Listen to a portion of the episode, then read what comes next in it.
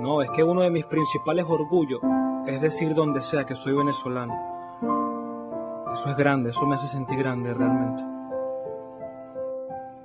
Esto es por los que están y por los que se fueron, por los que se quedaron, lucharon y murieron, por los que se mantienen con el corazón sincero, porque saben que los cambios vienen del pueblo primero, por los que diariamente quieren un país mejor, por el que no cobra nada y sigue siendo profesor, también por el doctor que no le llegan los insumos, pero hace lo posible por salvarnos uno a uno, por esos estudiantes que murieron como héroes cuando otros protestaban solo tomándose selfies, por esos que se ciegan sin saber lo que es vivir cuando la delincuencia existe antes de Mónica Spears. Por esos inmigrantes que se van de Venezuela, porque esta no es la Venezuela que vivió mi abuela, porque aquí no se trata que seamos como Dubái, pero por lo menos papel higiénico allá sí hay. No entiendo cómo en un país con gente inteligente al de menos coeficiente lo pongan como el gerente. Cómo en un país tan rico todavía hay gente que hace largas colas solo para conseguir paste dientes. ¿Cuántos no hablaron de Cuba y ahora miren cómo estamos? Los cubanos trabajaron y al alzaron su pueblo hermano,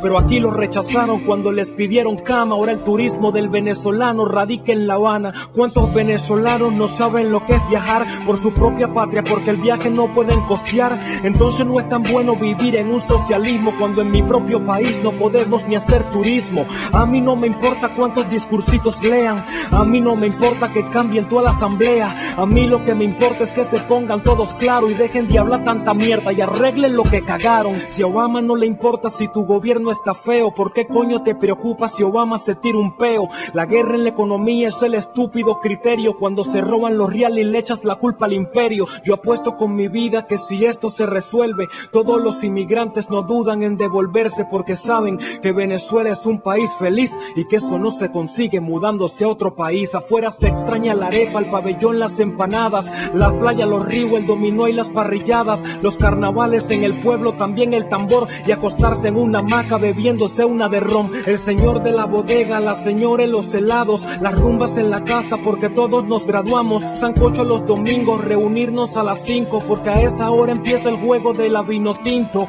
¿Cómo es posible que exista tanto talento y al gobierno no le importa invertir y luchar por esto? El deporte en Venezuela tiene que ser apoyado con los reales del petróleo y con todo lo que se han robado. Si somos un país con más petróleo que nos sobre, dame una razón porque hay tanta gente pobre? ¿Por qué no puedo hacer mercado cuando quiero sin tener que dar mi cédula y mi huella primero? Si yo viajo afuera al extranjero me juzgan primero y me preguntan en cuánto yo vendo mi cubo viajero. Es incómodo entrar a un supermarket y te digan si es verdad que en Venezuela nos regulan la comida. La lucha no tiene que ser por Twitter o Instagram. De allí los gobernantes, le juro, no cambiarán. La lucha es en la calle, en la tierra que nacieron, en el mismo piso de los estudiantes que murieron por las ganas, por el tiempo por la gloria y por la fe, por el honor, por la esperanza de volver a creer, por levantar la frente y poder decir después que yo soy venezolano y que por ella yo luché.